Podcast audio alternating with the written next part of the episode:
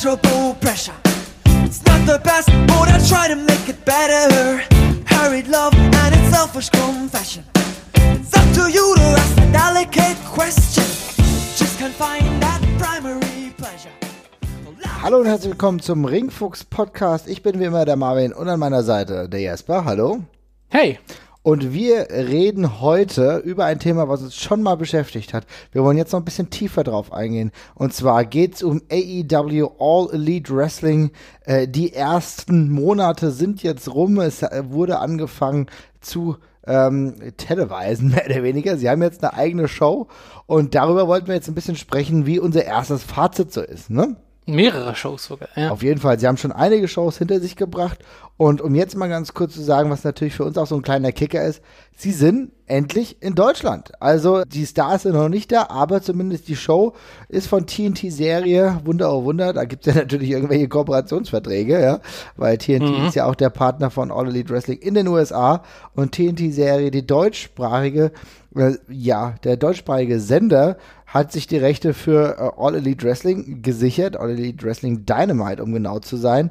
Und äh, jetzt geht's schon seit dem 25. Oktober, glaube ich, äh, geht schon heftig rund auf TNT-Serie.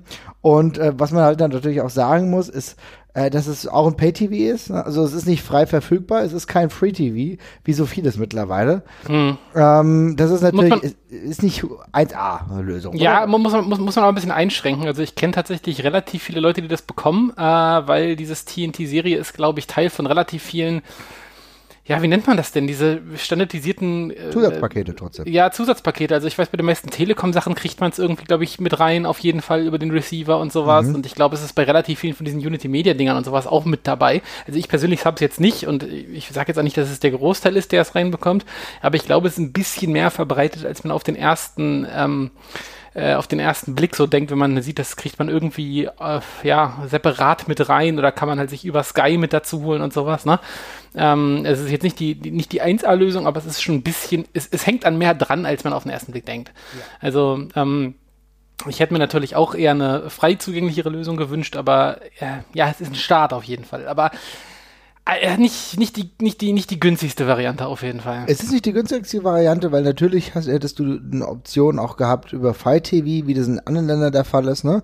Bei uns mhm. wird es ja dementsprechend explizit nicht angeboten, was tatsächlich ein bisschen schade ist, weil bei Fire TV bezahlst du irgendwie 5 Euro bzw. 5 Dollar im Monat mhm. und dann hast du es dann halt auch. So ist es halt auch im Mindestmaß. Auf jeden Fall bezahlst du auf jeden Fall über 5 Euro. Ich glaube, günstigste, was ich eigentlich schon gesehen habe, wenn du es dann dazu holen musst, sind nur 10 Euro. Ähm, wahrscheinlich aber sogar, vielleicht sogar noch mehr, je nachdem, wie das Paket ist.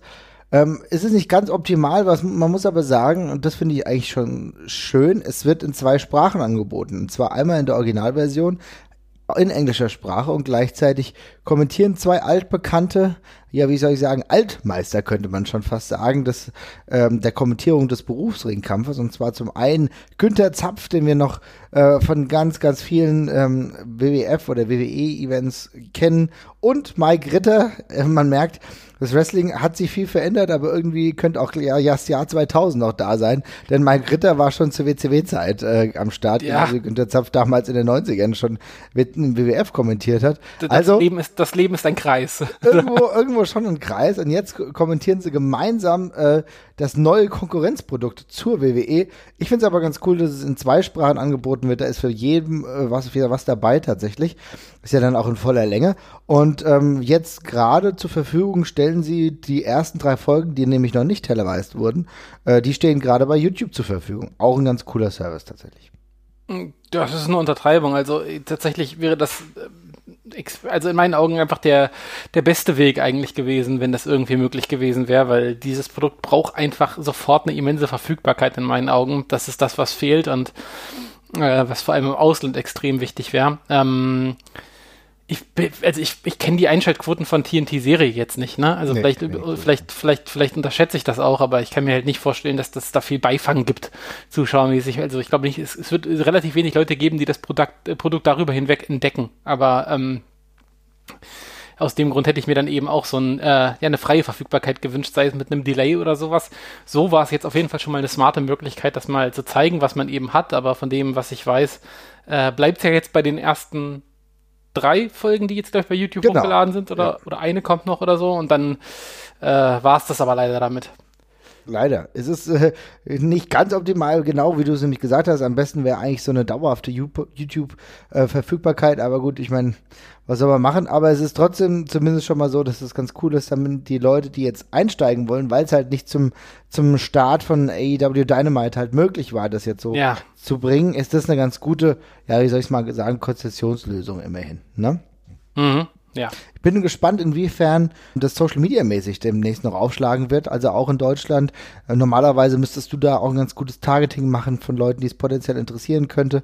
Weiß aber nicht, in, wel in welcher Form AEW, beziehungsweise ich meinte TNT-Serie da irgendwie ein Budget einfach für hat, um Social Media Aktivitäten an den Start zu bringen. Weil ich glaube, das ist trotzdem schon so, dass du ein gewisses Klientel mit anziehen kannst. Ich glaube, TNT-Serie hatte damals ja auch Lucha Underground. Und das hat ja durchaus interessanterweise recht viele Leute angezogen.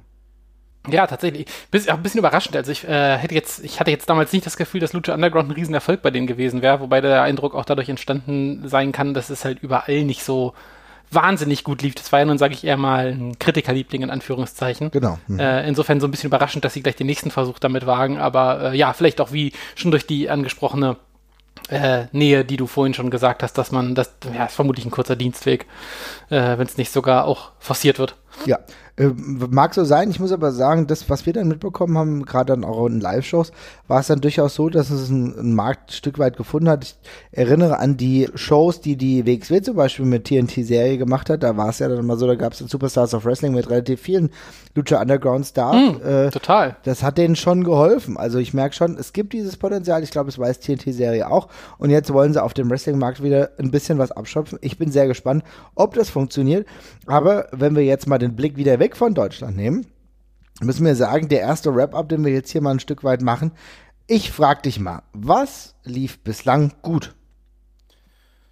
Ja, erstmal kann man, glaube ich, festhalten, dass es gar nicht mal so, äh, das klingt jetzt, das klingt jetzt fast ein bisschen, das klingt jetzt ein bisschen böse, aber dass es gar nicht mal so schwer ist, eine extrem gut, äh, gut aussehende Wrestling-Show aus dem Boden zu stampfen, auch ohne großen Anlauf. Also, äh, man muss ja mal sagen, dafür, dass das jetzt, äh, ich glaube, die vierte oder fünfte TV, äh, also Weekly ist, in die wir jetzt langsam mal reingehen, äh, dafür sehen die Shows nicht mehr so wahnsinnig weit von der WWE entfernt aus, zumindest nicht von dem, was die WWE jetzt den Großteil der letzten Jahre gezeigt hat.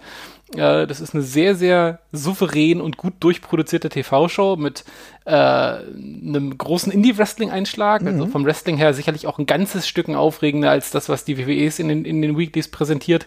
Ähm, also ich weiß, Wrestling ist Geschmackssache, aber ich kann mir relativ wenig Gründe gerade vorstellen, das anders zu sehen, dass es zumindest von, von der In-Ring-Action gerade spannender ist, was bei, was dort passiert. Also der WWE-Stil, das ist ja nicht mal mehr eine Stilfrage. Das ist ja eine Frage der Handbremse einfach gerade noch. Ähm, und wie gesagt, aus dem Stegreif ist das schon mal äh, extrem gut. Also wenn wir haben, wir haben ja, wir hatten ja so ein, ich meine, der, der Vergleich mit, mit Impact drängt sich halt so ein bisschen auf, einfach nur, weil es das eine zweite nordamerikanische Promotion war, die mit einem relativ großen finanziellen Backing ebenfalls versucht hat, eine gute Weekly zu produzieren. Und wie lange die eben gebraucht haben, um auf ein vergleichbares Niveau zu kommen und wie viele Zwischenschritte schon da waren, das, das war dann halt schon eklatant und der Unterschied da, wo jetzt AEW ist, ist halt schon extrem. Also das ist schon sehr, sehr weit. Ja, das ist richtig so. Also Ich sehe es ganz genauso. Ich finde, dass die Qualität enorm hoch ist. Es ist mir jetzt auch auf- aufgefallen, immer wieder. Ich habe jetzt gerade die aktuellste gesehen. Muss schon sagen, das ist halt eine natürliche Matchqualität, die einfach relativ hoch ist. Da hat natürlich auch so das ähm, Tag Team Turnier jetzt ein Stück weit geholfen, weil da echt viele kompetente Teams da auch drin waren, die aber auch Spaß gemacht haben. Jetzt gerade aktuell habe ich mir Private Party gegen Lucha Brothers an, angeschaut. Das kannst du natürlich auch immer laufen lassen, aber selbst ähm, aufeinandertreffen Jericho gegen Darby Allen war auch cool, ja. Und äh, es haben viele unterschiedliche Mixturen des Wrestlings da einen Platz und das hilft auf jeden Fall. Und es hebt sich halt deutlich von dem WWE-Produkt ab. Was natürlich aber auch großartig hilft, ist eine sehr geile Crowd. Die haben alle Bock auf dieses Produkt gerade. Und das ist ja etwas, was einem bei der WWE zum Teil, wenn die irgendwo wöchentlich halt unterwegs sind, gar nicht mehr auffällt. Mm, Das ist auf jeden Fall so. Also man hat, man hat auf jeden Fall eine ganze Halle von Leuten, die richtig Bock auf das Produkt haben, was da, was da ist. Also bisher wurden sie ja auch aufgrund der Zeit, die es jetzt läuft, halt noch nicht enttäuscht. Ähm, bei der WWE gab es ja nun gerade in den vergangenen Jahren sehr viel Abgebrochenes und Halbgares die ganze Zeit, was ja sich auch, finde ich, erst in den letzten ein bis zwei Jahren so richtig krass auf die Crowd ausgewirkt hat, die in meinen Augen jetzt gerade echt hart erlahmt ist durch all das, was da, was man da fressen musste. Ähm, das gibt's hier eben nicht und das treibt die Shows extrem voran und täuscht in meinen Augen auch über ein paar doch durchaus vorhandene Schwächen halt hinweg. Aber es ist eine Euphorie, die nimmt man eben auch als Zuschauer auf jeden Fall mit. Und Tag Team Wrestling hast du gerade angesprochen. Äh, neben NWA Power die zweite Show, US-amerikanische Show, die wieder groß wird auf Tag Team Wrestling liegt und beide das sehr äh, krass und stark positionieren, was mich sehr gefreut hat. Mhm. Ähm, nicht als Resteverwertung, sondern wirklich als eigene Division mit es gibt was zu holen. Das ist bei Power übrigens genauso, finde ich. Ja. Ähm, das ist eine tolle, tolle Sache, die man da für sich entdeckt hat. Und ansonsten eben ja, recht unkreativ, aber eben das Beste vom Indie-Markt abgeschöpft, was noch da war und eben eine Promotion draus gebaut. Ich will noch mal diesen einen Punkt äh, von dir nehmen, den du eben gerade angesprochen hast. Und zwar hast du ja gesagt, ähm, sie kaschieren Fehler ganz gut. Ja, die Fanreaktionen können das überspringen, aber genau das ist ja auch der Vorteil. Das ist so ein bisschen wie bei der ECW damals. Auch bei der ECW hat nicht immer alles funktioniert. Und natürlich sind dann ähm, manchmal auch gezielt die Leute draufgegangen und haben dann You fucked up, you fucked up gerufen. Manchmal war es aber auch so, dass sie ein Match ein Stück weit getragen haben. Und das hilft gerade bei AEW nämlich genauso, finde ich. Ich habe schon das Gefühl, dass manche Matches in einem WWE-Rahmen bei Raw genauso laufen könnten, aber halt nicht die Rezeption hätten und dementsprechend auch wesentlich weniger spannend wären. Aber weil dieses, ähm, wie soll ich sagen, ich will es nicht überbemühen, aber dieses Wir sind eins Ding, ja. Mhm. Also, dass das gerade so ein kollektives Moment ist und ein kollektiver Versuch, hier was Gutes auf die Beine zu stellen, weil das noch so groß ist, hilft es, glaube ich, auch dieser Show. Und für mich ist es immer so, ich finde es geil einzuschalten, denn da passiert was, die Crowd-Reactions sind da und für mich ist halt, das ist die halbe Miete. Wenn wenn wenn es keine Crowd-Reactions gibt, habe ich keinen Bock drauf. So. Ja, auf jeden Fall. Den WWE-Vergleich, den werden wir halt nicht los bei der ganzen Geschichte. Nee, aber das ist doch klar, äh, ja. Mhm. Und, und gerade in dem, in dem Vergleich fällt das eben auf, wie auch das bei so einer gut produzierten Show, wo man sich ja schon ein bisschen dran gewöhnt hat, dass es ein bisschen tot ist, die Halle inzwischen eigentlich, ne? Mhm. Äh, was das, was das für ein immenser, für ein immenser Uplift einfach bei der ganzen Geschichte ist. Also das ist, das ist auf jeden Fall so. Ähm, also ich muss sagen, ich meine, meine, meine, ich bin da ein bisschen ambivalent. Also ich, mir macht es bisher auch echt Spaß soweit, wenn ich reingucke. Ich finde aber auch vieles echt nicht so pralle. Also da kommen wir gleich hin, da kommen ja. wir gleich hin. Wenn äh, ich, ich, nee, nee, nee, ich wollte ich, ich, mhm. ich wollte ich wollte ich wollte da noch gar nicht drauf rumreiten. Äh, aber selbst mir macht, selbst mich trägt halt diese Stimmung dadurch. Also selbst bei den Sachen, die mich jetzt nicht so interessieren, äh, die Halle frisst es halt und dann tut das eben auch alles nicht so weh. Das also ist genau der Punkt. Mhm. Es sackt halt nirgendwo so ab. Ja, und ich bin froh, dass es zum Beispiel mittlerweile auch endlich mal erste Promo-Videos ja. für neu ankommende Wrestler gibt. Ja, also das ist etwas, was ich jetzt auch gut finde, was man viel eher noch hätte bemühen können. Ähm, das fängt jetzt so langsam ein Stück weit an, aber ähm, wir sehen, es gibt natürlich die Crowd Reactions, wir haben äh, Promo-Videos, wir haben eine ganz gute Matchqualität. Und dann müssen wir natürlich aber auch sagen, es gibt ein paar Stars, die sie trotz aller Umstände, über die wir vielleicht gleich noch sprechen werden, ähm, schon ganz gut kultiviert haben. Also natürlich, wir brauchen nicht über Chris Jericho reden. Das ist der Key-Faktor momentan eigentlich dieser Show, der sehr, sehr viel trägt und auch, glaube ich, ja, wir haben auch in den letzten Wochen ja immer mal wieder über Chris Jericho gesprochen zu einem neuen Frühling ansetzt und auch mit äh, seinem Inner Circle, mit seinem Stable, was er hat, glaube ich, für viel Entertainment sorgt. Ähm, daneben muss ich auch sagen, finde ich es gut, dass man ein paar frische Jungs etabliert hat, wie The Private Party, die zwar jetzt nicht alles gewinnen, aber trotzdem irgendwie ein ganz cooles Gimmick haben und auch, glaube ich, bei den Fans sehr gut ankommen. Also das sind so die ersten die sie ja wirklich auch wirklich aus dem Indie-Bereich auch hochgezogen haben und auch vielleicht nochmal neu kultivieren. Andere Indie-Darlings haben es noch nicht auf dieses Niveau geschafft. Du hast natürlich viel hm. Omega, was immer geht. John Moxley, der halt natürlich funktioniert. Aber ich würde sagen, dass ich will Private Party so ein bisschen hochheben, weil die haben hat man gar nicht gekannt in einem breiteren Spektrum. Ansonsten ja. bewegt sich momentan noch viel, mit Ausnahme von Darby Allen, den man auch ein Stück weit kultiviert hat, wo man dann auch gesagt hat, okay, wir setzen auf den. Das ist mittlerweile auch einer der Posterboys der Liga, ne? Ja, genau. Also der, das war, das ist, glaube ich, so der ähm, ja, am meisten hausgemachte Neustar, den man, glaube ich, so hat, kann man, denke ich, sagen. Also, weil dem, das war ja nun auch der erste, dem man einfach vielleicht die Chance gegeben hat durch das Jericho-Match auch. Ähm, und der eben auch ein sehr, sehr eigener Typ ist, ähm, sehr, einen sehr eigenen Stil hat und einfach was Neues ist und deswegen auch sehr, also der passt sehr gut zu diesem, hey, wir sind die neuen Player auf dem Markt äh, Gedöns, weil er eben wirklich sehr unorthodox ist. Ähm, für zumindest TV-Verhältnisse, sage ich jetzt mal. Ähm, das passt schon ganz gut. Ja, aber ansonsten, wie du schon sagst, ist es, man, also wenn man, wenn man die letzten Jahre ein bisschen Wrestling abseits von einer WWE verfolgt hat, dann kriegt man jetzt keinen Schock aufgrund der ganzen neuen Gesichter, um es mal so auszudrücken. Also es, man kennt schon sehr viel.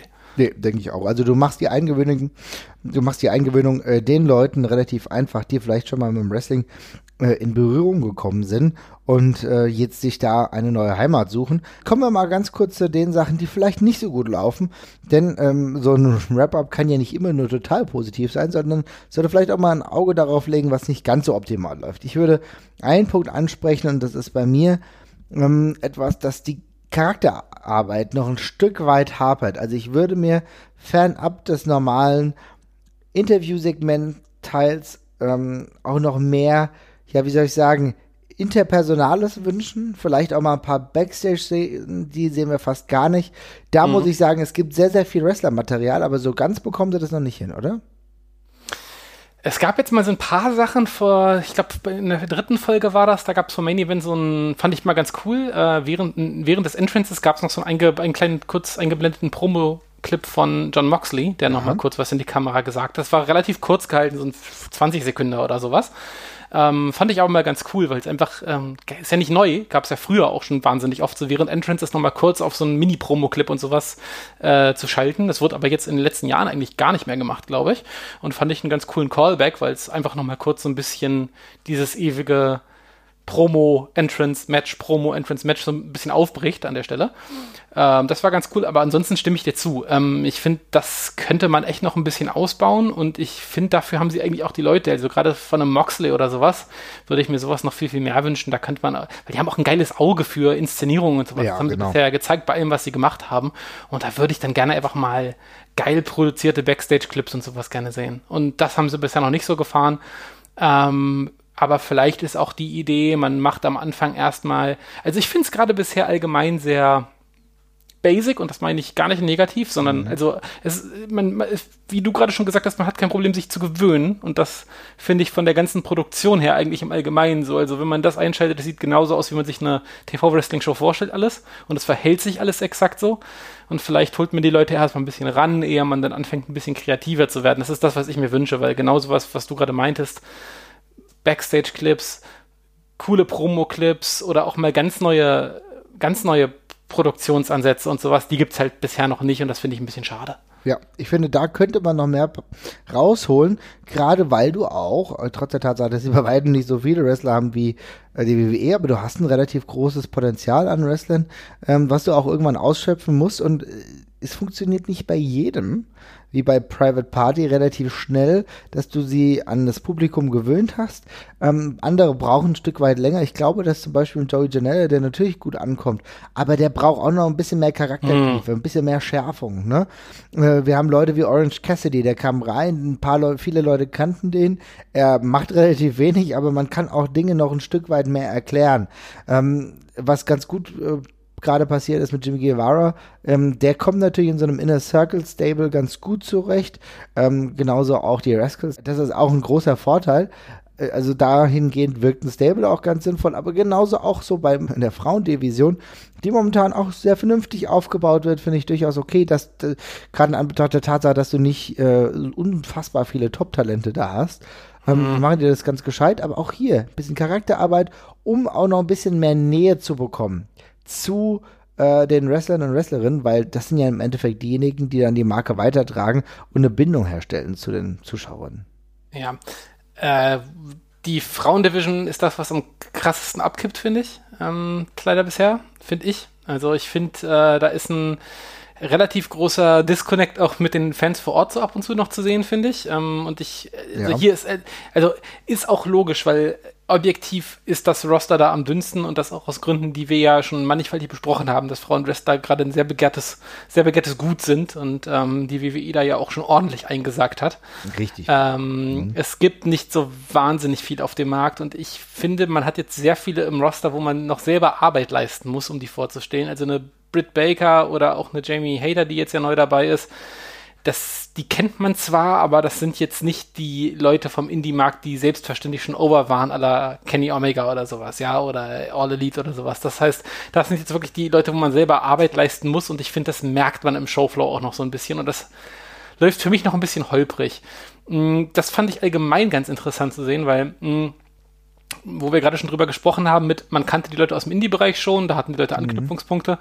Ähm, wo du gerade aber auch schon angesprochen hast, so ein Orange Cassidy oder ein Sammy Guevara, äh, wo es dann, äh, wo man dann selber so ein bisschen schon arbeiten muss äh, auf Seiten AEW. Ich fand das sehr interessant bei ähm, äh, Marco Stunt. Ah, genau, Marco Stunt. Marco Stunt. Mhm. Ähm, der ja nun eigentlich schon bekannt ist von äh, All Elite und was weiß ich nicht alles und äh, schon in vielen Indie-Shows damit war und äh, als, als Meme-Wrestler unter den Fans schon anerkannt war. Da hat man jetzt aber einen relativ krassen Disconnect quasi an der Stelle mal gesehen ähm, von Leuten, die den da zum ersten Mal im TV gesehen haben und dann gesagt haben, ey, wer ist das denn und warum wiegt der Typ 40 Kilo? Ja, warum ist denn dieser Wrestling-Show und warum brauchen die Lucha Brothers äh, 10 Minuten, um den umzubringen? Mhm. Äh, wenn er doch so ein Lauch ist. Und das war so ganz interessant, weil ich fand, das, da hast du mal so gesehen, manche Sachen, die schon so als selbstverständlich erachtet waren, die kommen dann eben auf dem TV noch nicht so ganz rüber. Richtig, ja. Ähm, das also, war kein Fehler oder sowas und ich fand die Aufregung auch völlig übertrieben, weil es im Endeffekt ein äh, langes Squash-Match äh, war und ich den Typen in seiner Rolle völlig in Ordnung finde. Aber ähm, ich glaube, das Problem, da, darüber wird man noch häufiger stolpern. Ich war ehrlich gesagt schon so überrascht, dass das bisher alles so angenommen worden ist. Ich dachte, wir führen die Diskussion nochmal bei den Young Bucks vielleicht oder sowas. Aber das wird bisher alles aufgenommen. Mhm. Aber das ist eine interessante, äh, interessante ähm, Entwicklung oder auch eine interessante Herausforderung, wie man eben diese ganzen Memes und äh, ja, gegebenen Sachen, die, also die, diese ganze gegebene Overness, die man hat, wie man die dann eben so umsetzt ins Mainstream-Wrestling. Bisher klappt das echt gut, aber ja, ist auch schwierig teilweise und wird auch noch schwierig werden, glaube ich. Ja, es ist auf jeden Fall so, auch gerade, wo es ähm, erstaunlich gut geklappt hat, war ja bei Jungle Boy und Luchasaurus, da kannst du auch ja. nicht erwarten, dass das ähm, jeder total frisst. Ja, ich meine, das ist schon ein bisschen fernab von äh, dem klaren Menschenverstand, aber es funktioniert, aber du hast jetzt eben die Frauendivision angesprochen. Da muss natürlich noch ein Stück weit was getan werden. Sie haben momentan äh, eine Championess, mit der das einigermaßen gut funktioniert. Also auch da, äh, die viel überspielen kann, grundsätzlich sehr sympathisch ist, aber da muss natürlich auch noch mehr Charakterarbeit gemacht werden. Ähm, wo man auch sagen muss, was nicht funktioniert hat, war vielleicht eine gute Idee, aber die falsche Umsetzung irgendwie war zum Beispiel ähm, das Tag Team The Dark Order, ne? Also mit mhm. diesem ja, mit diesen Kreaturen, die dann reinkommen. Also das habe ich immer gemerkt, das hat niemanden wirklich interessiert und das hast du auch jetzt zuletzt wieder gemerkt, als es darum ging, um den Finaleinzug, wenn es um den, den Tag-Team-Titel ging. Ähm, da war es dann auch, glaube ich, ziemlich gut und haben sie richtig äh, daran getan, sie verlieren zu lassen, weil ich glaube, das hätte dem Titel oder beziehungsweise diesem Wettkampf auch ein Stück weit geschadet. Der äh, Dark Order musste anders aufgebaut werden. Also da haben sie auch viel probiert, aber es funktioniert halt nicht alles, um es mal so zu sagen. Was auch im Grunde vollkommen okay ist. Aber ähm, daran muss man natürlich arbeiten. Etwas anderes Dark ist äh, AEW Dark. Ähm, das ist eine YouTube-Show, wo sehr viele Matches reinkommen, die es jetzt, ich will mal nicht sagen, nicht ins TV geschafft haben, sondern die sind ja auch dafür produziert. Wie ist denn deine Meinung dazu? Äh, ich war ein bisschen überrascht. Ähm, ich hab's, am Anfang habe ich mich drüber gewundert, aber wenn ich drüber nachdenke, kann ich es verstehen. Die Kritik von vielen waren, ach, jetzt muss ich noch mehr davon, mehr Wrestling schauen, um die Show zu verstehen. Äh, da dachte ich am Anfang so, naja, es war doch bisher eigentlich alles ganz in Ordnung, aber andererseits irgendwie auch verständlich, ne? wenn man sich erstmal denkt, so, ach, mir reicht diese, diese paar Stunden, die ich da wöchentlich habe mit äh, AW Dynamite. Ähm, und jetzt kommt noch gleich was Neues dazu, was dann auch Storyline-mäßig tatsächlich teilweise schon wichtig ist, weil es sind ja, wie du auch gerade schon angedeutet hast, teilweise die oder diese gleichen Wrestler. Also wir hatten jetzt beim letzten, beim letzten AW Dark waren auch die Young Bucks mit Dustin Rhodes und Cody in einem, in einem Tag-Team zum Beispiel. Also da sind schon auch die Topstars der Promotion mit dabei. Auf jeden Fall. Mhm. Ähm, aber ich finde es bisher eigentlich als so als extra Kirsche erzählt. Also ich habe das mal so durchgeskippt und fand das auch ganz unterhaltsam, aber es ist jetzt nichts, was ich äh, unbedingt gucken muss. Und ich hatte aber auch nicht das Gefühl, dass mir das dann fehlt, wenn ich die Hauptshow gucke. Also es kann bestimmt mal sein, dass da ein Match angekündigt wird, das hatten wir jetzt ja schon mal. Ähm, aber das fand ich jetzt nicht so wild und ich fand es macht mega Sinn, da noch mal ein bisschen extra Content äh, rauszuhauen, damit man eben auch auf mehreren Kanälen halt einfach vertreten ist. Also allein aus der Sicht macht es total Sinn. Ich denke nämlich auch, also ich mache mich da aktuell nämlich gar nicht so verrückt. Ich habe jetzt meistens eigentlich nur die ähm, Hauptshow AEW Dynamite gesehen und fand mich ganz gut unterhalten und aber auch informiert. Aber es kann natürlich schon so sein, äh, dass der eine oder andere dann denkt, naja gut, okay, jetzt muss ich noch mehr konsumieren. Aber ich finde, für die Leute, die jetzt komplett schon in diesem Produkt drin sind, für die ist es vielleicht auch cool, noch mehr sich zu geben. Aber es ist für mich wirklich nicht so, dass ich sage, oh scheiße, Mann, äh, wenn ich das jetzt nicht gesehen habe, dann komme ich gar nicht mehr mit. Ja? Und die Matches mhm. sind trotzdem ganz cool, muss man sagen. Das ist schon richtig eine, ange nette Angelegenheit, weil du immer wieder, auch du hast Leute wie Kenny Omega da rumwurschteln. Ich glaube, Omega und Joey Janella haben letztens ein ordentliches Ding da abgerissen. Was vielleicht aber auch ganz gut ist, um das in diesem Rahmen mal zu haben, zu sehen, ach, guck mal, okay, das könnte auf einem größeren Rahmen dann auch noch stattfinden eigentlich solltest du dann die Zeit in den zwei Stunden auch haben, wenn du da wirklich eine größere Story erzählst. Ja. Das dann zu machen. Ne? Mhm. Man muss halt aber auch sagen, viele Wrestler kommen ja bislang gar nicht so vor und da ist es dann ganz gut, die zumindest mal bei AEW zu haben. Peter Avalon zum Beispiel, ja. Oder auch Sorry Kiss, über den wir äh, zuvor ein bisschen mehr gesprochen haben. Der ist ja noch kein einziges Mal in Hauptshows aufgetreten und da ist es dann vielleicht ganz gut, dass zumindest diesen Charakter mal zu sehen bei AEW Dark. Ja, was ich auch ganz cool fand, ist, dass sie da schon das teilweise gemacht haben mit den eigenen Segmenten. Ähm, was zum Beispiel bei, bei AW Dark ja relativ häufig vorkommt. Ich weiß nicht, ich glaube, es war sogar jedes Mal, ist diese, sind diese 1 zu 1 Interviews mit Cody Rhodes plus irgendeinem Gast. Und ähm, das auf den ersten Blick ist das immer so ein bisschen komisch, weil Cody auch aktiver Teil des Rosters ist, aber gleichzeitig ist er ja auch so ein bisschen der Host der ganzen Geschichte, ne? Durchaus. Und das ist, äh, vielleicht wird das auch so der Playground dafür, mal so ein paar andere äh, Abseitsideen so ein bisschen durchzuprobieren. Und das ist schon ganz spannend. Ähm, und das auch so zur Ankündigungsshow zu machen. Also das so ein bisschen, im Grunde ist das ja auch was, was die WWE ja auch macht mit ihren Preview-Shows teilweise oder mit ihren irgendwelchen C- und D-Shows. Aber das hier in so einer Zweitshow zu verpacken, die dann auf anderen Kanälen durchkommt. Und frei verfügbar ist. Und frei mhm. verfügbar ist und gleichzeitig dann eben noch das, genau was du gerade meintest, so neues Personal schon mal zumindest so ein bisschen anzuwärmen, bevor man es vielleicht reinzieht, macht total Sinn.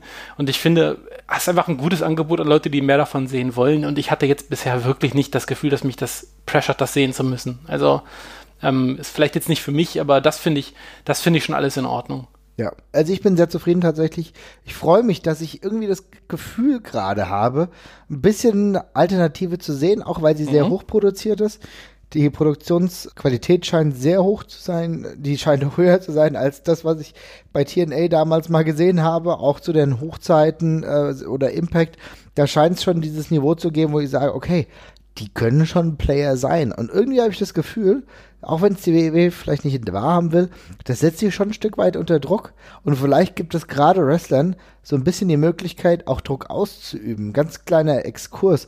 Ähm, ich habe eben einen Tweet gesehen von äh, Gogo ACH, also ACH, der ja mittlerweile auch bei der WWE wrestelt. Und ähm, der setzt ganz offen seine Kritik an die WWE an ähm, bezüglich gewisser Rassismen. Und ich weiß nicht, ob er das gemacht hätte, wenn er in einer Drucksituation gäbe, wenn es diese Drucksituation gäbe von wegen entweder die große Liga oder gar nichts es ist auf jeden Fall allgemein schon zu beachten, dass die ganze Kommunikation auf dem Markt sich so ein bisschen geändert hat. Also ich habe auch das Gefühl, dass das, dass viele Wrestler so ein bisschen selbstbewusster werden. Also viele machen es ja auch nur so zum Trollen so. Ich meine, mhm. Randy Orton hat auch wieder The Time of His Life, indem er einfach alle Nase lang irgendwelche AEW-Posts kommentiert oder liked oder sonst irgendwas. Und äh, TikTok äh, postet, während er von einem, äh, von einem Elite-Schild steht, so nach dem Motto, ich warte noch, bis mein Contract abgelaufen ist und er dann vermutlich doch wieder den nächsten acht jahres deal bei der WWE unterschreibt. Aber ähm, ja, genau sowas. Ich, das ist ja genau das, was wir uns eigentlich auch alle erhofft haben von der ganzen Geschichte, ist, dass ähm, die äh, Macht so ein bisschen zurückgeht an die Leute, die da wirklich ihren Körper am Ring zerhauen. Und das sieht zumindest gerade erstmal danach aus. Und das ist, das ist auch echt positiv. Ähm, Genau, also wenn das so weitergeht und die Leute ähm, weiter die Wahl haben, für wen sie arbeiten und damit gutes Geld verdienen können, das wird sich positiv auf den Markt auswirken. Ja, denke ich auch. Also zumindest ist AEW halt wirklich ein Player, der zu einer Alternative geworden ist und gerade zu diesen Jüngeren, die vielleicht mittlerweile auch bei NXT rumwurschteln, die kann man dann wahrscheinlich auch ganz gut bei AEW sehen könnte man theoretisch. Mal schauen, wie es so kommt. Aber man muss ja auch sagen, es ist halt ein Player, der relativ groß ist, während andere momentan schon sterben, ne? Ja, äh, müssen wir jetzt eine Ring of Honor Grabesrede halten, ja? nicht, wir müssen es nicht. Aber es scheint so zu sein, dass zumindest ja. In, dem, ähm, in der Kontroverse oder in diesem Kampf um die Marktführerschaft, die noch wirklich kein Kampf ist, weil die WWE wird auch lange, lange Marktführer bleiben, aber sie waren zumindest gefährlich, AEW. Es ist halt so, dass andere sich schon ein Stück weit verflüchtigen. Ob es jetzt mit einem engeren Talentpool zusammenhängt oder mit Misswirtschaft, das kann ich nicht sagen. Ja, also die letzten Sachen, die man, die man gesehen hat, ähm, die sind äh, erschreckend. Also sowohl von den Zuschauerzahlen als auch von den Pay-per-view-Buys her. Ich weiß, das letzte, also die, die letzte, einer der letzten Pay-per-views hat irgendwie sich knapp 3000 Mal verkauft. Und der danach, der dümpelte lange Zeit bei unter 1000 rum. Ich weiß nicht, ob er den dann irgendwann noch geknackt hat, aber das war dann irgendwie ein Rückgang um 80 Prozent oder sowas. Mhm. Und ähm, die Zuschauerzahlen aus der letzten, von der letzten UK-Tour, die sahen nicht besser aus, muss man ganz ehrlich sagen. Das war gelinde gesagt erschreckend, ähm, was man da aus den Hallen gesehen hat. Und leider kann man es verstehen. Also, wir hatten ja gerade im Vorfeld des, des, Tapings hier schon mal drüber gesprochen, wenn wir über die neuen Ring of Honor Cards gucken oder über die letzten, da gibt es wirklich nichts, was mich um, ums Verrecken zum Einschalten in diese Shows äh, bewegen würde. Also das ist wirklich eine ganz, ganz tote Zone mit so wirklich das Schlechteste, oder nicht das, also nicht schlecht im Sinne von die Leute, die da auftreten, sind schlecht, aber nicht äh, alles, was da auftritt, wirkt altbacken einfach. Und ich habe auch das Gefühl, für mich ist es tatsächlich so, Wrestler, die da hingehen, die kriegen, die werden irgendwie, also die kriegen sofort eine, so, eine, so eine kleine Macke für mich irgendwie, weil warum sollte man da noch hingehen, wenn man was kann?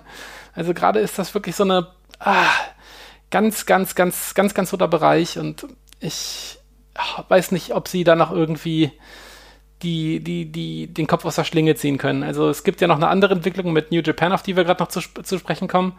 Ähm, aber auch da scheinen sie ja keine Aktien drin zu haben bei der ganzen Geschichte, was noch so ein Ausweg hätte sein können. Und so ist es dann halt echt traurig gerade. Ja, also ganz ehrlich, wenn ich mir die Cards angucke, die es zumindest ähm, in UK gab von Ring of Honor, da muss ich sagen, da sind vielleicht vier Wrestler dabei, die ich wirklich geil finde, ja, und die, von denen ich wirklich denke, okay, die würde ich auch ganz gerne im größeren Umfeld sehen. Der Rest ist mir echt vollkommen egal und wo ich echt nicht das Gefühl habe, dass die auf ein anderes Niveau kommen. Also da, es gibt wirklich Wrestler, ich meine, Gresham ist auf jeden Fall ein Wrestler, über den wir schon hier viel gesprochen haben.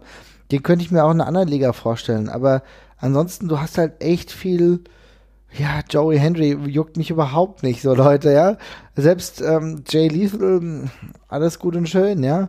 Und dann hast du maximal vielleicht noch Leute wie Marty Skrull, der aber auch nicht der spannendste Wrestler ist, oder halt, wo ich wirklich sagen muss, okay, das ist cool, das würde ich mir eigentlich auch ganz gern ähm, in einem anderen Kontext anschauen, vielleicht wirklich bei AEW oder selbst tatsächlich auch bei NWA, Brody King oder PCO, die wirklich gut in beide Ligen mhm. irgendwo reinpassen würden. Das sind so mit die spannendsten, aber ansonsten ist da echt viel Ausschussware, wo ich denke, oh, nee, Silas Young, oh, Dalton Castle, oh, okay, Cold Cabana ist im Main Event 2019 bei Ring of Honor. Okay, ja, und es ist extrem schwierig. Ich weiß nicht, wie lange diese Liga noch bestehen kann, gerade weil es momentan diesen auffressenden Wettbewerb gibt. Und da schwimmen sogar andere Ligen wie MLW oder selbst Impact Wrestling irgendwie ein bisschen besser mit, weil die zumindest ihre Nische irgendwie besser gefunden haben. Zumindest von, von, von dem Interesse, äh, das ich habe bezüglich dieser Ligen. Mhm. Ja, nicht nur du, das sieht man ja auf den Fotos dann teilweise auch, dass äh, nicht mehr so sich so wahnsinnig viele zu bewegen lassen, da hinzugehen. Also Marty Skull ist ein gutes Beispiel, weil der hat gerade ein Interview gegeben, wo er sich sehr wütend darüber geäußert hat, dass Leute sich überhaupt nicht mehr dafür interessieren, was er im TV macht, sondern nur fragen, wann sein, wann sein Vertrag ausläuft. Und ohne Scheiß, das ist die Ring of Honor Situation in, in, nutshell. Ne? Man fragt sich nur noch, wann die wenigen Leute, die da sind, die einen noch so entfernt tangieren, wenn, wenn die was, wann die was Spannendes machen. Äh, und der Rest, der, der hängt da halt rum. Und da sind viele Leute, die ich mag. Also ich, Lucky Kid ist ja auch wieder da, Kyle Fletcher ist da, die, äh, du hast Gresham angesprochen, der ist cool. Mhm. Ich, Dalton Castle finde ich auch lustig oder, oder ein Silas Young, alles, alles gute Leute. Aber in diesem, oder auch ein Jeff Cobb und, und Rush und PCO, alles gute Leute, aber die versauern da eben alle. Und das, ja. also da, da, da gibt es auch seit zwei Jahren passiert da nichts mehr so richtig. Also, also zwischenzeitlich konnte man ja nochmal gut reinschauen, auch in die YouTube-Geschichten, die da, die man da ab und zu mal gesehen hat. Alles ganz unterhaltsam und hatten dann auch mal kurzzeitig wieder so einen Aufschwung, aber der Rest, puh, das harte Kost und ähm, ja. Ich, das ist genau da, der Punkt. Das ja, ist genau da. der Punkt. Das ist harte Kost und das ist halt einfach nicht mehr das, was wir so äh, gut fanden früher. Wir haben ja auch letztens schon mal äh, bei unserer großen WrestleMania-Folge, Weekend-Folge darüber gesprochen, weil wir ja auch vor Ort waren. Äh, es zeichnet sich alles ein bisschen negativeres Bild, aber um da den Bogen nochmal zu spannen zu AEW, müssen halt im Endeffekt abwarten, dass die Wrestler, die jetzt bei Ring of Honor noch einigermaßen spannend sind, vielleicht irgendwann wirklich den Switch machen. Genauso ist es ja auch bei anderen Wrestlern von oder Wrestlerinnen, bei denen wir denken, okay, die könnten das AEW-Roster auch noch aufwerten. Tessa Blanchard ist immer Name, der mir einfällt, auch weil sie zu diesem ursprünglichen All Elite Kreis auch mal gezählt hat. Also äh, zu diesem angedachten Roster, bevor es halt klar war, dass sie halt den Impact-Vertrag da hat und auch dementsprechend gebunden ist. Aber auch bei ihr kann ich mir vorstellen, dass irgendwann der Weg wieder zurückführt. Äh, das sind dann so coole Ansätze, die man hat, weil es gab schon mal die Verbindung. Das muss ja nicht heute, nicht morgen passieren, aber wäre natürlich ein ganz, ganz guter Ansatz für die Frauendivision, wie das bei so manchen der Fall ist. Weil, wie gesagt, der Markt ist nicht so groß und man sehnt sich natürlich nach guten Athleten und Athletinnen. Ja, definitiv. Ich bin gespannt. Also da wird es ja auch noch einiges an Bewegung geben. Ähm, mhm. Und ich bin auch, also ich kann mir halt gut vorstellen, dass, dass sich da gerade in den nächsten ein, zwei Jahren noch ordentlich was verschieben wird. Also es, ist auch spannend, weil äh, ich frage mich immer wieder, ob einige Leute sich nicht in den Arsch gebissen haben, äh, dass sie ihren Vertrag vielleicht ein halbes Jahr oder ein Jahr zu früh verlängert haben bei mhm. bestimmten Geschichten. Also bei so, gerade so Marty Skull, da bin ich mir teilweise nicht so sicher, ob der seinen Vertrag, den er da vor ein paar Jahren unterzeichnet hat, nochmal unterzeichnen würde in der Form. Genauso sieht es vermutlich bei einigen Leuten bei der WWE oder so aus. Ähm, aber ja, wird man, wird man sehen müssen. Ja, das ist es. Also ich glaube, einige haben sich in den Bobbes gebissen, aber da passiert jetzt noch sehr, sehr viel. Ich glaube, es ist für uns als Wrestling-Fans wieder eine schon sehr interessante Zeit, um mal mitzubekommen, ah, was bewegt sich, wie bewegt sich, wer will vielleicht einen Move machen, um dann irgendwie eine größere Rolle zu spielen. Das ist schon ganz cool. Was ich übrigens ganz spannend auch finde, ist die Tatsache, dass die Ratings momentan ja echt immer noch in Ordnung sind, ne? Genau, um ganz kurz noch darauf Bezug drauf zu nehmen, also ich meine, die Lage ist super spannend gerade tatsächlich. Es ist super viel Bewegung auf dem Markt, so viel wie in den letzten 15 Jahren garantiert ja. nicht mehr, 20 Jahren. Ist ja auch, hat ja auch einen Grund, dass wir jetzt diese Folge wieder aufnehmen, nachdem wir eigentlich äh, schon das letzte Mal gesagt haben, wir machen mal eine Ausnahme für AEW mhm. äh, und besprechen, was aktuell ist. Und jetzt machen wir es gleich nochmal, weil eben schon wieder so viel Fahrt und Druck auf das Thema gekommen ist. Mhm. Aber ja, die Ratings sind bisher gut. Ähm, gegen NXT sieht man echt gut aus. Also es pendelt sich jetzt irgendwie gerade so bei äh, bei ungefähr unter knapp unter einer Million ein. Ich kann das alles gar nicht so genau bewerten. Ich weiß nicht, was da, was da realistische Erwartungen sind. Aber offenbar sind das Zahlen, mit denen man ja gerade ganz zufrieden ist. Und man sieht in den Demografien auch recht stark aus. Also es gibt da ganz interessante äh, Tabellen. Das wird alles sehr transparent aufbereitet tatsächlich, ähm, mhm. über alle Sender hinweg sogar, ähm, welche Shows da in welchen Zielgruppen stark performen. Und in den relevanten Zielgruppen da hinter AEW sieht man dann teilweise Shows wie South, äh, South Park oder sowas. Also da performt AEW sogar drüber teilweise. Und ähm, dann kann man sich ja schon denken, dass es vermutlich doch so der Weg ist, den man, den man gehen möchte. Und ich glaube, das Wichtigste, also ob eine Million Zuschauer auf dem US-Markt zu dem Zeitpunkt in dem Slot jetzt viel oder wenig sind, das können wir beide, glaube ich, nicht so richtig beurteilen. Äh, aber dass man ähm, sich be gegen bestimmte Produkte, die in der Demografie halt Anklang finden, durchsetzen möchte, das ist sicherlich ein Punkt und ähm, das scheinen sie bisher zu schaffen. Das ist sicherlich ein gutes Zeichen. Ja, finde ich auch. Also das ist äh, etwas, was wir festhalten müssen, wo wir auch sehen, okay, im Gegensatz zu anderen ähm, neuen Shows wie ähm, NXT, die ja auch mal höhere Ratings hatten und dann relativ schnell abgefallen sind, aber selbst SmackDown überhaupt nicht mehr an das Niveau kommen, dass sie vor wenigen Wochen erst gestartet sind, ähm, hält sich zumindest dieser Kernstamm von AEW ganz gut. Das heißt, sie haben die ersten Wochen richtig gute Arbeit geleistet und haben ihren Kreis der Interessierten zumindest einigermaßen behalten. Ich bin sehr interessiert daran festzustellen, äh, inwiefern sich das dann auf den ersten Pay-per-View, der eigentlich aufgebaut wurde über die TV-Show, ähm, das ist dann Full Gear äh, im, am 9. November. Inwiefern sich das überträgt, vielleicht auch dann in den Pay-per-view-Verkäufen, Hoffe ich zumindest, ja. Ob das so der Fall ist, wissen wir nicht. Aber da ist es dann natürlich so, dass auch hier wieder Chris Jericho im Fokus stehen wird. Natürlich äh, mit dem Main-Player Cody Rhodes als sein Gegenspieler ist zumindest eine solide Card, die dann Stück für Stück aufgebaut wird. Wir brauchen jetzt nicht auf die Details ähm, einzugehen, aber da kann man schon sagen, auch da ist es eine sehr hochwertige Card, die so ein bisschen das aktuelle Portfolio von AEW abbildet. Und ich glaube, das wird auch da der erste Gradmesser zu sein, so nach dem Motto, naja, wie sieht's aus? Können wir mit diesem ähm, TV Sachen mit den Weeklies äh, ein bisschen was aufbauen, auch um finanziell mehr Revenue zu machen. Ja, und das ist vermutlich jetzt auch die erste Show, die so ein bisschen außerhalb dieses Anfangshypes dann läuft. Ne? Also dann sind wir schon eine Weile mit dabei und äh, das ist jetzt wirklich das erste, was man selber aufgebaut hat mit Stories und nicht einfach nur, ja, sagt, wir bauen jetzt mal ein Pay-Per-View, habt doch, schaut doch, ein, schaut doch rein, wenn ihr Bock habt. Ja. Ähm, bin, ich, bin ich auch sehr gespannt drauf. Bisher sieht das aber auch alles aus, als hätte es Hand und Fuß. Ich finde es alles immer noch sehr konservativ erzählt, so ein Stück ja, weit. Sehe ich genau. Das ist alles, ja. alles mhm. sehr basic. Ähm, so, genauso wie ich übrigens auch die ganze Production immer noch sehr konservativ finde und mir dann auch viel mehr, äh, viel mehr Mut wünschen würde tatsächlich. Was würdest du dir wünschen? Ah, ich finde, also erstmal das, das, erste, was ich, ich finde, ich finde, die Show sieht mir viel zu grau aus, wenn ich mhm. da einschalte. Das ist ein sehr grauer Ring. Trotz der Tatsache, dass alles so bunt gemacht wird. Also ich meine, sie arbeiten ja bewusst viel mit Farbe. Es gibt immer die so ja, das sieht ja alles so ein bisschen aus, als wärst du gerade auf so einem äh, Festival, wo du dir Im Holy Kreide, Festival, ja. ja. so im Holy Festival, ja, Kreide ins Gesicht wirfst oder so. Also, so, ja, so sieht es im Intro aus. Ich finde, ja. in der Show kommt das noch relativ wenig rüber. Also ich mhm. finde, ähm, die, also die, die, der ganze Ringbereich ist sehr grau in grau für mich. Äh, dieses, auch diese goldenen Applikationen, die da auf dem Ring dann teilweise noch sind vom Logo und so, finde ich alles nicht so pralle. Das ist mir alles viel zu das sieht mir viel zu sehr nach, nach, nach gewolltem Sport aus, so ein bisschen. Es sieht alles sehr UFC-ig aus für mich. Und ich finde auch die, zum Beispiel die Namens, diese Namens, äh, Plaketten und sowas, die eingeblendet werden, das sieht alles sehr, sehr schlicht und, und einfach aus. Und da würde ich mir teilweise noch coolere Designs wünschen. Auch bei der Musik ist es mir alles zu generic rockig, was da passiert die ganze Zeit bei den Matches und sowas. Das mhm. ist, und auch die Musik, die, die, die bei den Wrestlern kommt, ist alles sehr flach so und ähm, da kann es noch ein bisschen mehr aus sich rauskommen und ein bisschen mehr wagen, auch mehr in eine Breite gehen. Ich will mehr unterschiedliche Musik drin haben bei der ganzen Geschichte. Ich möchte mehr unterschiedliche Grafiken haben.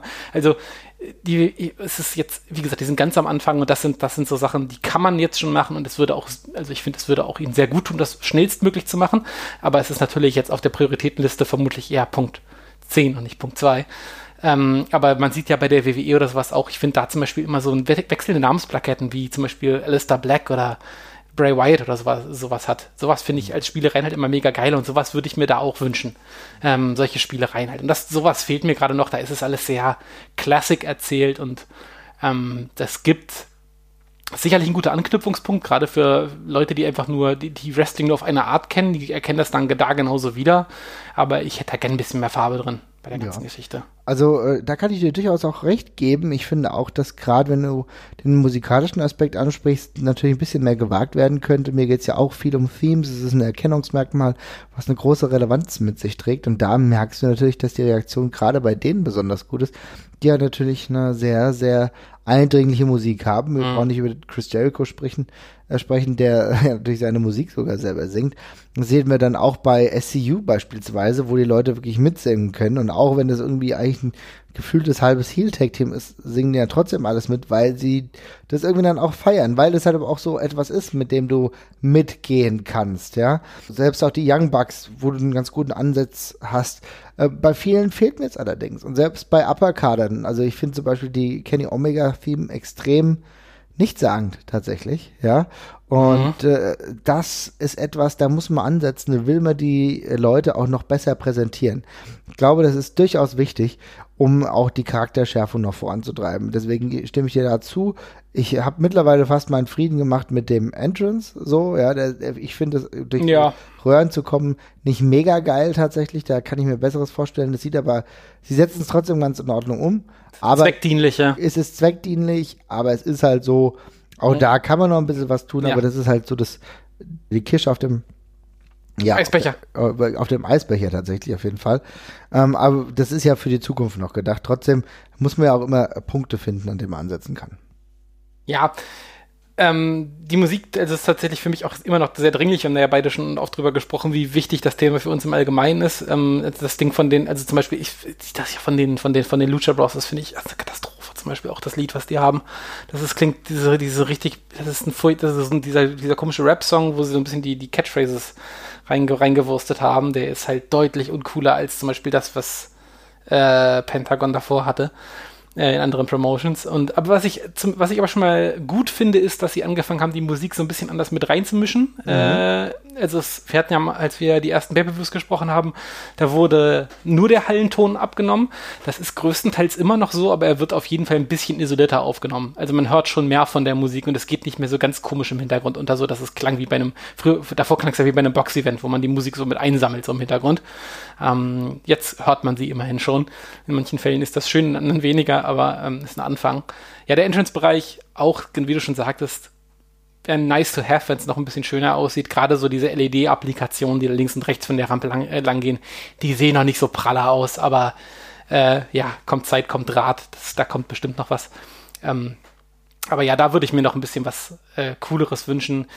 Ähm, auch hier ist übrigens sehr interessant zu sehen, welchen Effekt das jetzt schon auf die WWE hatte. Also ähm, das hat ja alles eine, eine, interessante Wechselwirkung, nicht nur von dem, was wir vorhin gesagt haben, dass das Talent auf immer mehr Gewicht hat und mehr mhm. fordern kann, sondern auch wie die WWE darauf reagiert hat, dass ein gut produzierter ähm, Gegner am Markt ist, der, oder sagen wir mal Konkurrent, der eine Show macht, die sich vor ihrer optisch nicht verstecken muss und sie dann sofort mit Pyro zurückhauen, die davor jahrelang nicht stattgefunden hat in TV-Shows. Äh, und sie jetzt sogar Umfragen machen auf Twitter, welcher ihrer Leute im WWE-Fernsehen als nächstes Pyro bekommen soll. ja, da fühlt sich jemand ertappt, würde ich sagen. ähm, aber da, auch da kann AEW noch nachlegen und ich denke, ähm, das wird man noch peu à peu dann ausbauen einfach. Ja, ja, aber das ist geil. Und das zeigt uns, es gibt diese ähm, Konkurrenzfähigkeit im Endeffekt schon. Vielleicht macht es die äh, WWE auch so ein Stück weit äh, unnötig oder äh, liegt zu viel Wert darauf, aber ich finde es ehrlich gesagt ganz gut, weil das belebt das Geschäft gerade ein Stück weit, ja, das ist sehr gut. Und ähm, wir müssen mal abwarten, wie das alles so weiterläuft, aber so der erste Wrap-Up, den wir jetzt hier mal kurz gemacht haben, der zeigt uns, das ist eine relevante Company, wir werden die auch weiterhin begleiten, wir werden nicht Woche für Woche darüber sprechen, aber so bei den größeren Dingen gucken wir mal drauf, denn die Entwicklung ist rasant und vielleicht kommt ja auch die AEW irgendwann mal in die europäischen Gefilde. Ich glaube, das kann schon, das könnte sogar in einem kleineren Rahmen schon ziemlich gut stattfinden. Ähm, aber mal gucken, wie da die Auswüchse dann sind im Endeffekt, ne? Ja, genau. Ja. Gut, und ansonsten hast du noch irgendwas, was du über die äh, AEW sagen willst? Nö, ich glaube also ansonsten, ich, äh, man hat es ja jetzt schon angehört, ich bin jetzt nicht äh, hin und weg, aber es ist auf jeden Fall halt einfach nur für den Markt schon mal super spannend und es ist ein echt cooler Anfang. Es ist nicht das Produkt, was hundertprozentig für mich gemacht ist, auf jeden Fall. Ähm, aber ey, es ist einfach jetzt schon logistisch halt einfach extrem spannend. Also ich hätte, ich hätte wirklich nicht gedacht, dass eine Show so schnell so rund sein kann. Also es ist einfach mit viel Common Sense gemacht, vom Booking her. Ähm, und es ist mit sehr viel handwerkliche Expertise auf jeden Fall gemacht. Und dafür ist man schon sehr, sehr weit. Man darf halt nie vergessen, wie kurz das jetzt ist. Ne? Also mhm. waren sehr, sehr rasante letzte Monate, aber äh, die ähm, Promotion per se ist halt immer noch, äh, steckt halt einfach immer noch in den Kindersch in Kinderschuhen, auch wenn man natürlich sagen muss, dass es jetzt ist auch nicht der Underdog, von der als mancher bezeichnet wird. Also es ist immer noch ein großer, großer Geldgeber dahinter. Hm. Äh, die überspringen auch einige Schritte, die andere Promotions machen müssen. Das haben wir Aber, auch, äh, zum Glück auch schon mal ähm, aufgedröselt. Also ich meine, das ist ganz wichtig. Da könnt ihr auf jeden Fall die vorherige Folge auch nochmal euch anhören, wo wir ein bisschen mehr über die Hintergründe von AEW sprechen, weil es ist natürlich auch Gutes zu wissen und das kann man ja auch einfach so stehen lassen. Das ist ja gar kein Kritikpunkt, aber man genau. muss nur wissen, wo das Geld im Endeffekt herkommt. Wie es eingesetzt wird, das sehen wir ja. Ja, genau. Ich, also ich fand das zum Beispiel mal bei diesem, bei diesem TNA, bei dem Impact-Vergleich, die Impact oder TNA, wie man es auch nennen möchte, da kommt mir oft so ein bisschen zu kurz, dass Impact eben teilweise auch noch finanziell ganz andere Voraussetzungen hatte und dann eben schon liefern musste. Ne? Also AEW hat jetzt gerade jem, jemand im Hintergrund, der erstmal mit ordentlich Goodwill an die Geschichte rangeht und der selber Bock drauf hat, das zu pushen und ich glaube auch versteht, was das für ein Investment ist, das sich auch erst langfristig auszahlen wird. Und das hatte Impact einfach lange Zeit nicht, ohne die verteidigen zu wollen. Die, hatten auch, die haben auch viel, viel Geld verbrannt. Ähm, aber ich glaube mit, ähm, mit einem anderen Hintergedanken, die wollten das schnell rentabel machen und so funktioniert das oder funktioniert das da vor allem nicht. So funktioniert Wrestling halt auch nicht. Das muss man tatsächlich sagen. Das vor allem nicht und vor allem nicht unter genau und vor allem nicht unter Druck. Jetzt AEW hat, stößt jetzt auch noch in ein ganz anderes Vakuum rein, weil ich glaube gerade die WWE wirklich viel dafür getan hat, dass sich Leute nach Alternativen umgucken. Ähm, und da sind einfach andere völlig andere Voraussetzungen gegeben. Aber es ist einfach super spannend zu sehen. Ähm, es wird super spannend bleiben und äh, man, man, man wird sehen müssen, ob sie das aufrechterhalten können. Also es kommt jetzt halt der Punkt, sie müssen jetzt einfach anders Stars auch entwickeln, als sie das bisher mhm. getan haben, über YouTube, über andere Promotions in diesen, in diesen Mischungen. Ich, es gibt auch viele Fragezeichen. Also ich habe jetzt zum Beispiel bei mir auch schon festgestellt, ich finde so ein Kenny Omega jetzt außerhalb von New Japan Pro Wrestling auf einmal schon nicht mehr so wahnsinnig interessant, wie ich ihn davor cool fand. Mhm. Ähm, weil er jetzt bisher auch noch nicht so wahnsinnig viel gemacht. Bin gespannt, ob man das wieder so einfangen kann, wie es davor war. Mhm. Wird man alles sehen. Aber es ist auf jeden Fall einfach eine extrem spannende Geschichte und man kann sehr froh sein, dass man das gerade so miterleben darf. Das ist ein sehr, sehr guter Punkt tatsächlich. Ich denke nämlich auch immer wieder, schade. Omega fand ich geiler. Ne? Mhm. Und ich weiß gar nicht, woran es liegt, weil im Grunde hängt es bei mir aber nicht damit zusammen, dass er jetzt ein paar Matches verloren hat. Ja.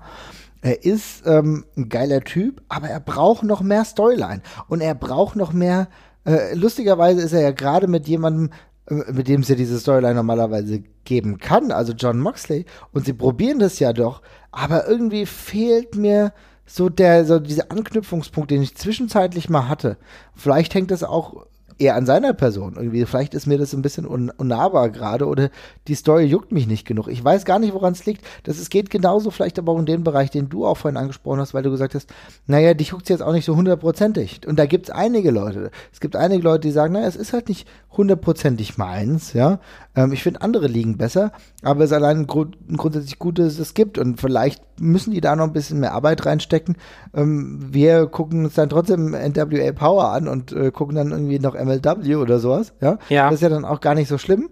Aber so ein bisschen mehr Arbeit könnten sie in gewisse Teile stecken, auch wenn ich natürlich weiß, dass es extrem viel Arbeit ist, diese wöchentliche Show überhaupt schon zu produzieren.